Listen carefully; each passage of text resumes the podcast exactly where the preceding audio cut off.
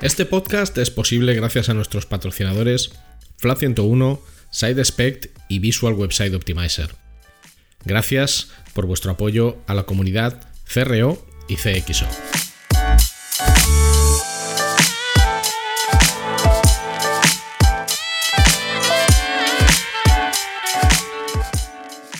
Hola, mi nombre es Ricardo Tallar y estás escuchando CRO Café, el podcast de referencia en CRO, que son las siglas de Conversion Rate Optimization, y también el podcast de referencia en CXO, que son las siglas de Customer Experience Optimization, y en diseño y optimización de productos y servicios digitales. Aquí hablamos sobre nuestro trabajo como profesionales digitales con el objetivo de compartir, entretener y aprender, a veces en solitario, y a veces con la mejor compañía de otros profesionales que pasan por este podcast. Yo estoy delante del micro, pero detrás está Luis Miguel Ferrer, que es quien hace que cuando escuches esto todo se oiga estupendo y fantástico. No le vas a oír, pero él es sin duda alguna el hormigón y el pegamento de este podcast. Gracias por tu tiempo y tu interés. Puedes preguntar lo que quieras o sugerir invitados o hacer cualquier comentario escribiéndome a través de mis redes sociales. Arroba rtallar, r t a y a r en Twitter e Instagram o a través de LinkedIn buscando mi nombre, Ricardo Tallar, y estaré encantado de leer tu opinión, mensaje, comentario o lo que sea. Y ahora vamos a disfrutar del podcast.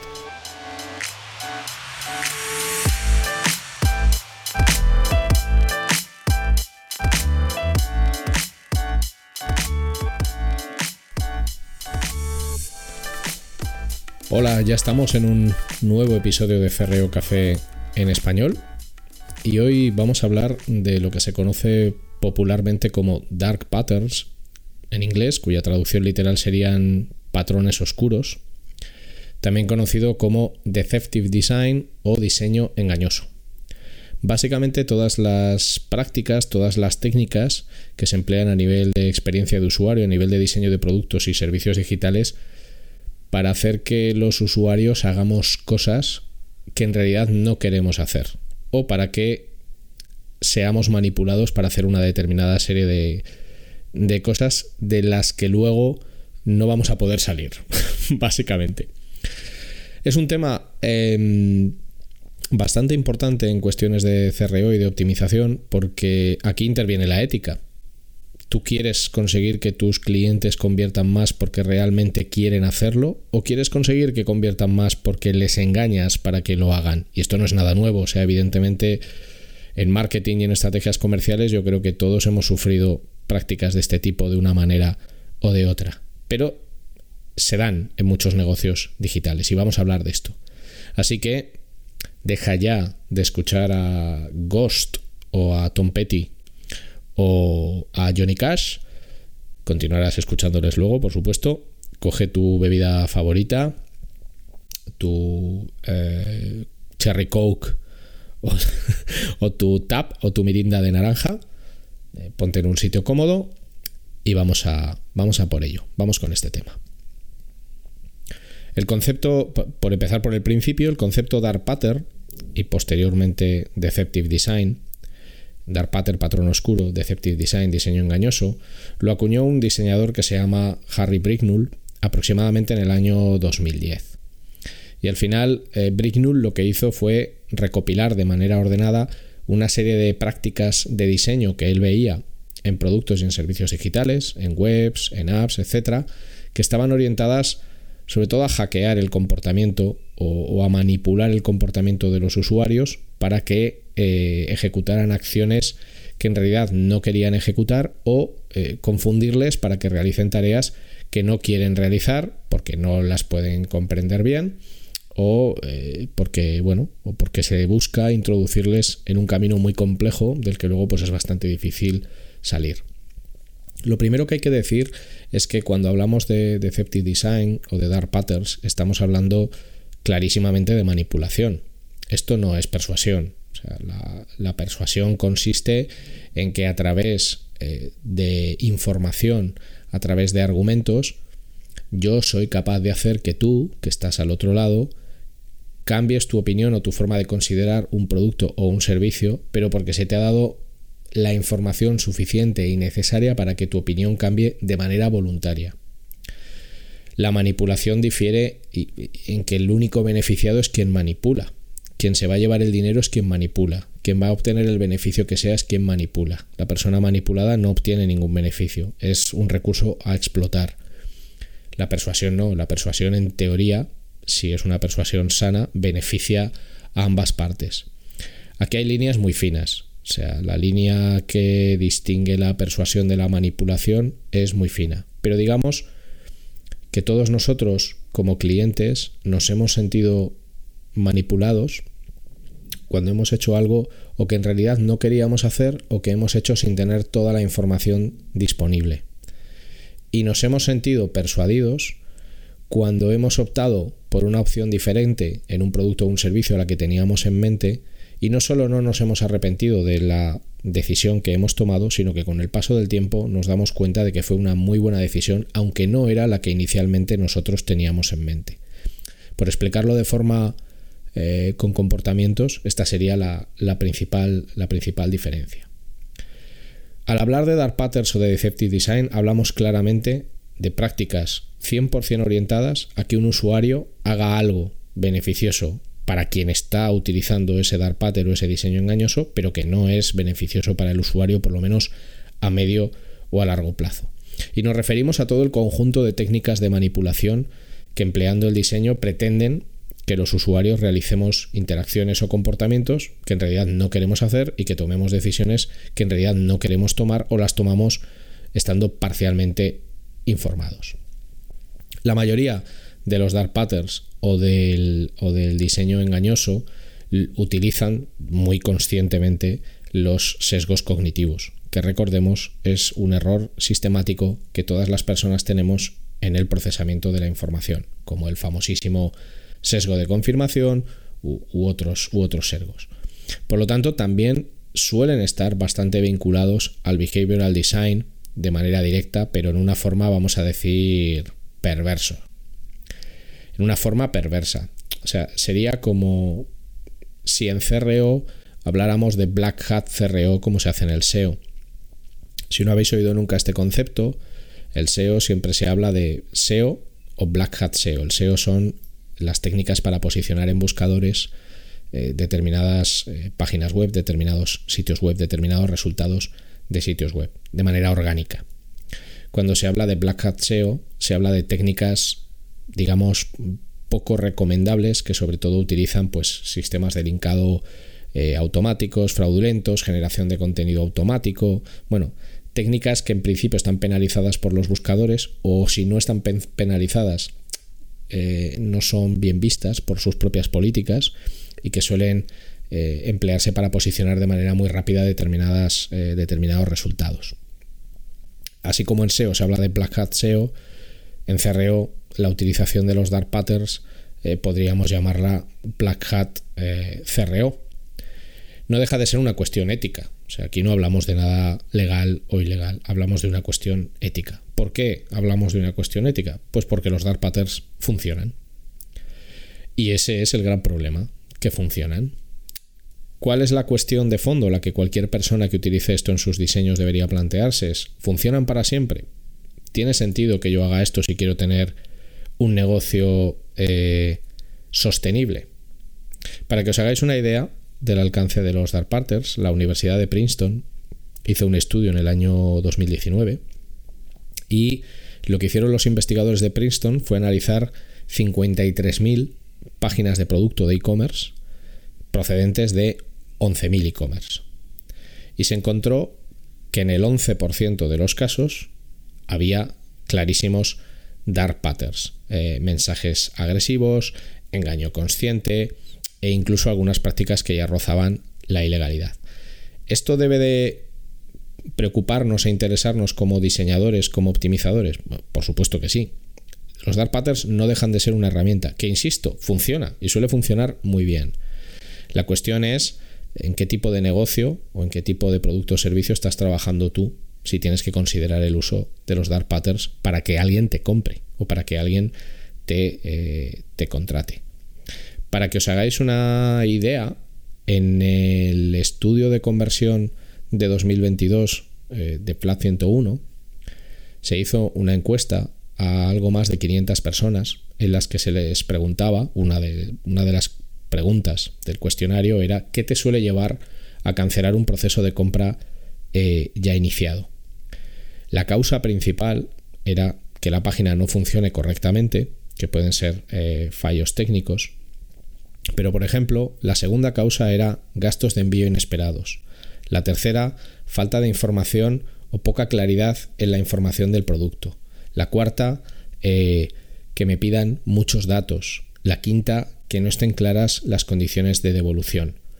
Todas estas cosas, incluido que la página no funcione correctamente, bueno, esta la, podemos suprimir porque seguramente se refiere más al aspecto técnico, pero las, otras cuatro cosas que, he dicho son causas eh, que generalmente en algunos casos se intentan mm, mitigar o condicionar a través del uso eh, de dark patterns. El verdadero riesgo de los dark patterns es que se acaben convirtiendo en convenciones de diseño estándar, que al final nos parezca normal recurrir al engaño para conseguir una transacción eh, o una conversión. ¿Es lícito utilizar técnicas de diseño engañoso o dark patterns para convertir? Lícito es mientras no incumplas la ley. ¿Es recomendable? Bueno, esta ya es una pregunta que cada uno de vosotros tiene que, que responder.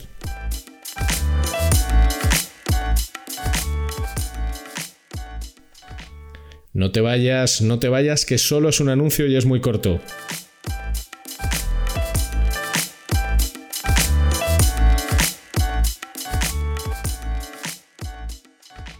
Si necesitas ayuda profesional para mejorar la conversión de tu negocio digital, tu mejor opción es contar con Flat 101.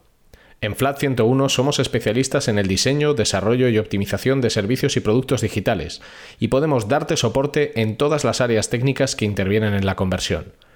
Más de 15 años de experiencia profesional en más de 500 proyectos de conversión para multinacionales y startups a tu servicio, con el mejor equipo de profesionales CRO que vas a encontrar. El resultado nos importa y el cómo conseguirlo también. En Flat 101 estamos listos para ayudarte.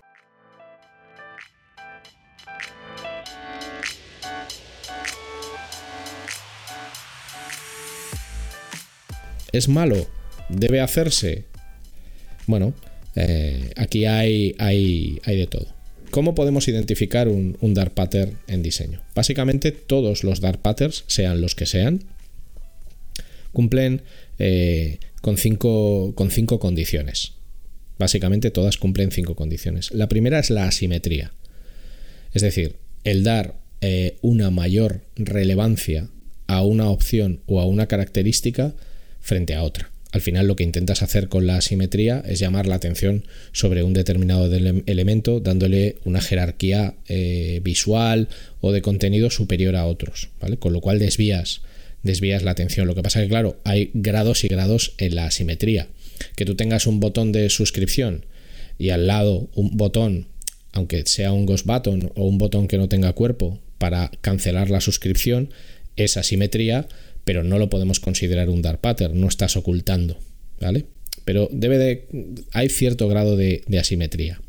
Lo siguiente que hay es eh, ese encubrimiento, es decir, hay interacciones eh, o funciones cuyo funcionamiento real no es el que parece que es.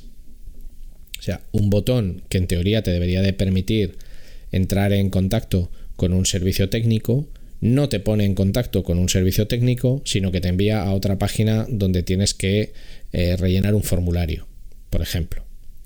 La siguiente característica es que sea engañoso, es decir, que se recurra eh, a una explicación muy farragosa de la información o que directamente se te mienta, diciendo, por ejemplo, y esto es algo que habréis visto muchas veces, que el precio de un alquiler de un coche es de un euro al día.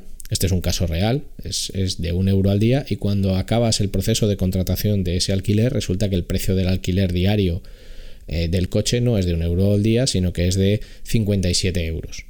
Es legal porque lo que ha sucedido es que te han ido añadiendo los costes de combustible, los seguros, etcétera, conforme has ido avanzado en el proceso. Pero es que al principio se te ha metido en un proceso bajo la premisa y la promesa de que ese alquiler te costaba un euro al día, por ejemplo. Es engañoso. Hay ocultación de información, sería la cuarta característica. O sea, hay información que quizás tú necesitarías como usuario para decidirte por una mm, característica u otra y se te oculta deliberadamente. O sea, hay información que se oculta deliberadamente. Y luego, eh, la última característica es que sea restrictivo. Es decir, es algo que limita tus opciones o limita tus posibilidades de hacer cosas. Quizás hay ocho opciones, pero yo solo te enseño dos, porque son las dos que a mí más me convienen.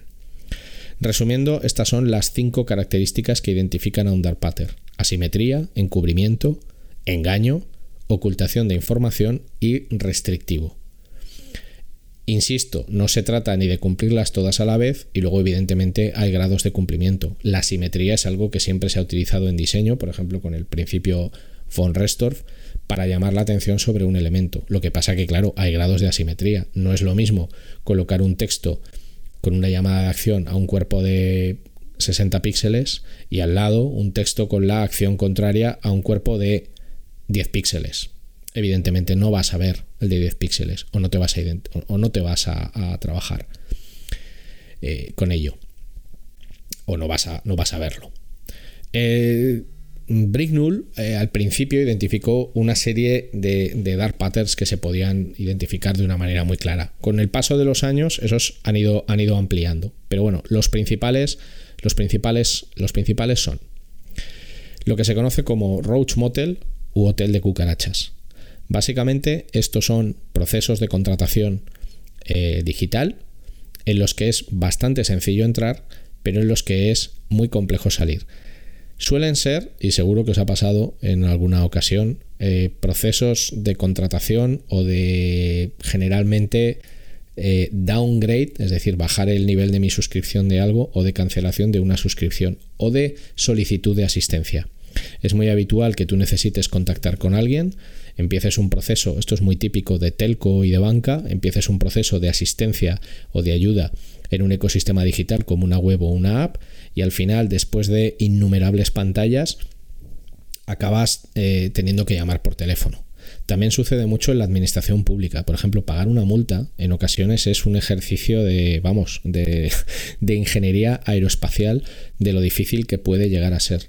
Entonces es un hotel de cucarachas. Básicamente te conducen por un camino tremendamente farragoso para hacer algo que en principio debería de ser bastante sencillo. Luego existe lo que se conoce como costes ocultos. Esto es muy viejo, eh, sigue sucediendo hoy día, que es que en realidad no acabas eh, conociendo el coste eh, final de algo hasta que no estás en el paso final del pago.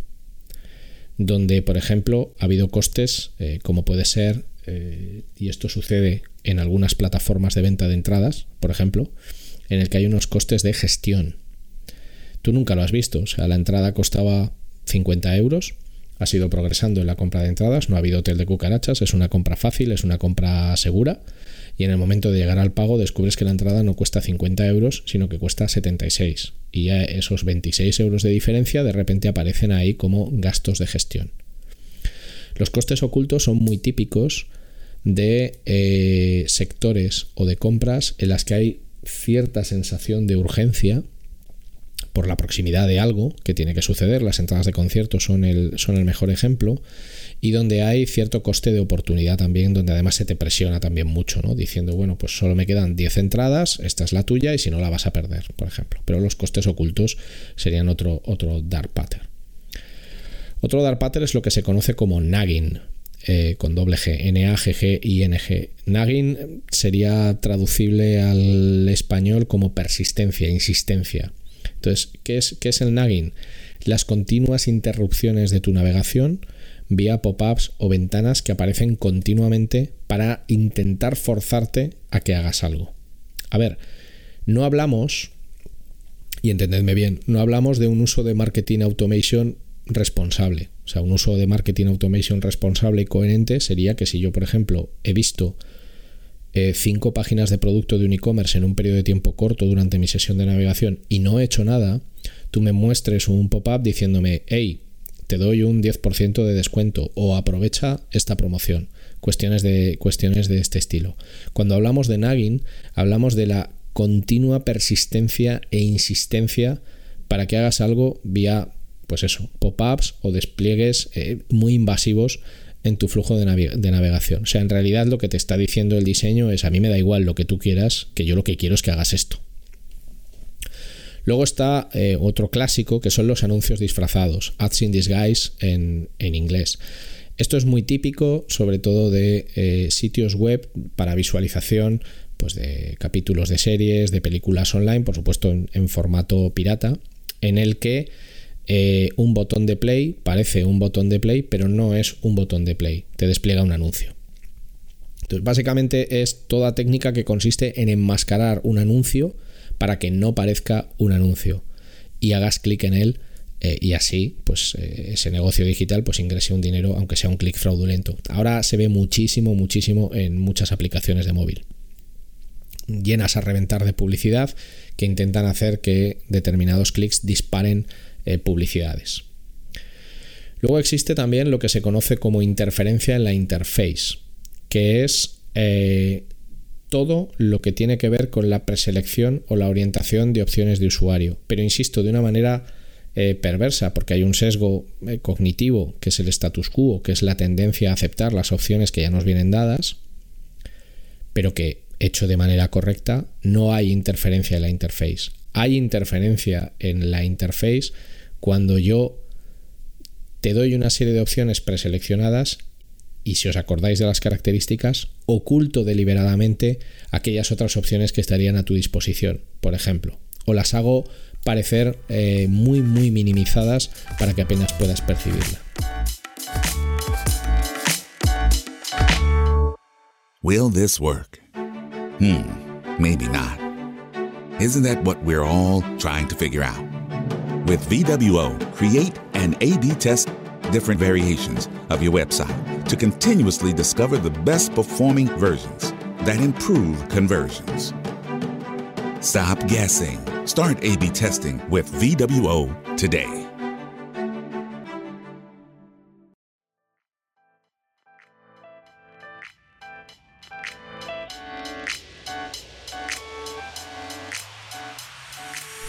Luego existe Otra que es la acción forzada, muy típico también, que es la obligación de completar determinados campos o de ceder determinados datos o hacer algunas cosas para poder hacer algo. Es decir, tú no puedes progresar en tu registro en esta página si no haces un login con Facebook o con Instagram, de manera que así esa página consigue tus datos.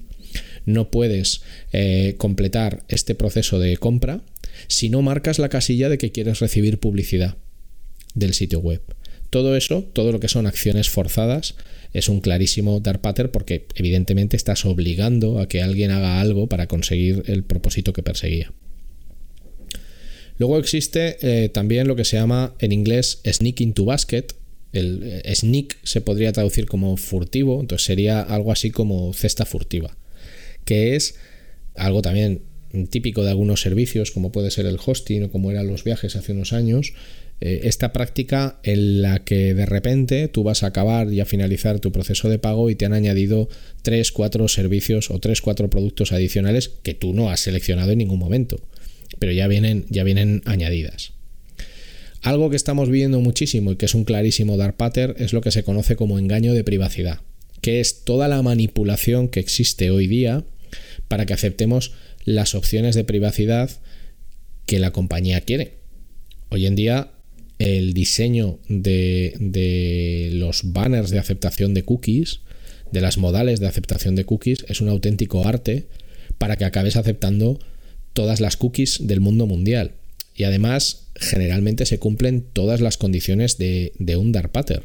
Hace dos días, por ejemplo, vi un anuncio de cookies en el que cuando tú le dabas a la opción de seleccionar las cookies, aparecían esta especie de interruptores que tienen una posición a la izquierda y una posición a la derecha, pero si los habéis utilizado alguna vez, lo normal es que cuando el interruptor esté activado el color sea como muy tenue y cuando está, perdón, cuando está activado el color sea fuerte, sea el color que sea, sea un color eh, fuerte, y cuando está desactivado sea el mismo color pero muy tenue. Bueno, pues aquí todos los activadores estaban con el mismo color y la aceptación o no aceptación la marcaba el que, el que el interruptor, entre comillas, estuviera a la izquierda o a la derecha, pero no te decía cuál era el sí y cuál era el no. O sea, más engañoso eh, imposible.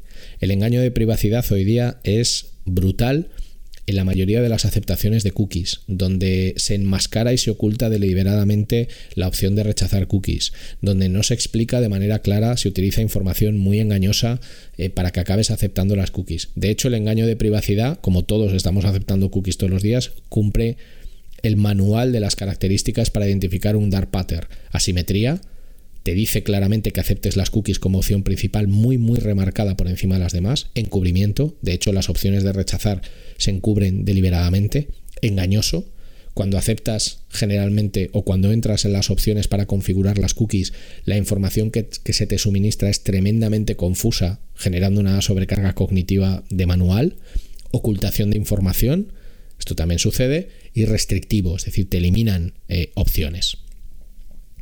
Luego existe lo que se llama confirm, shaming o confirmación con vergüenza, que es cuando no quieres hacer algo y el CTA para que no hagas ese algo suele ser del tipo no quiero ahorrar dinero o no quiero conseguir este beneficio o quiero perder esta oportunidad.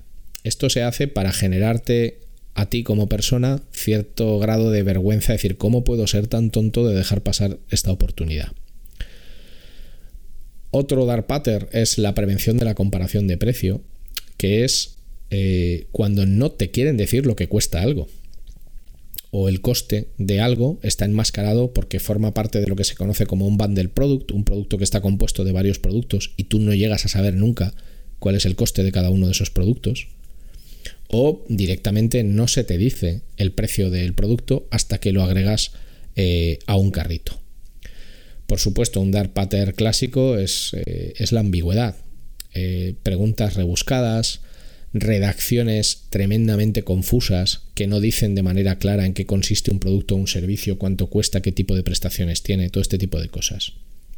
Y luego otro clásico que es la continuidad forzada, que es todo lo que tiene que ver con la aceptación de, un trial, de un periodo de prueba.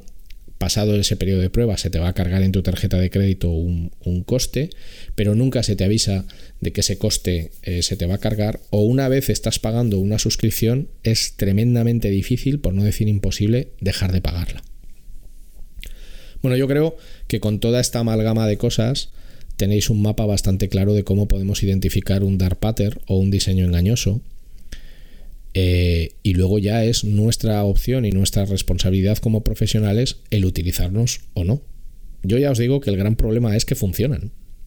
Al final, si lo pensáis, es mucho más sencillo manipular el comportamiento de un usuario que persuadirlo. Es mucho más sencillo hacer una redacción confusa que una redacción clara. Es mucho más sencillo destacar una opción por encima de todas las demás a trabajar un diseño en el que yo presento de manera clara varias opciones, pero intento hacerte ver cuál es la más aconsejable para ti. La manipulación siempre es más sencilla que la persuasión.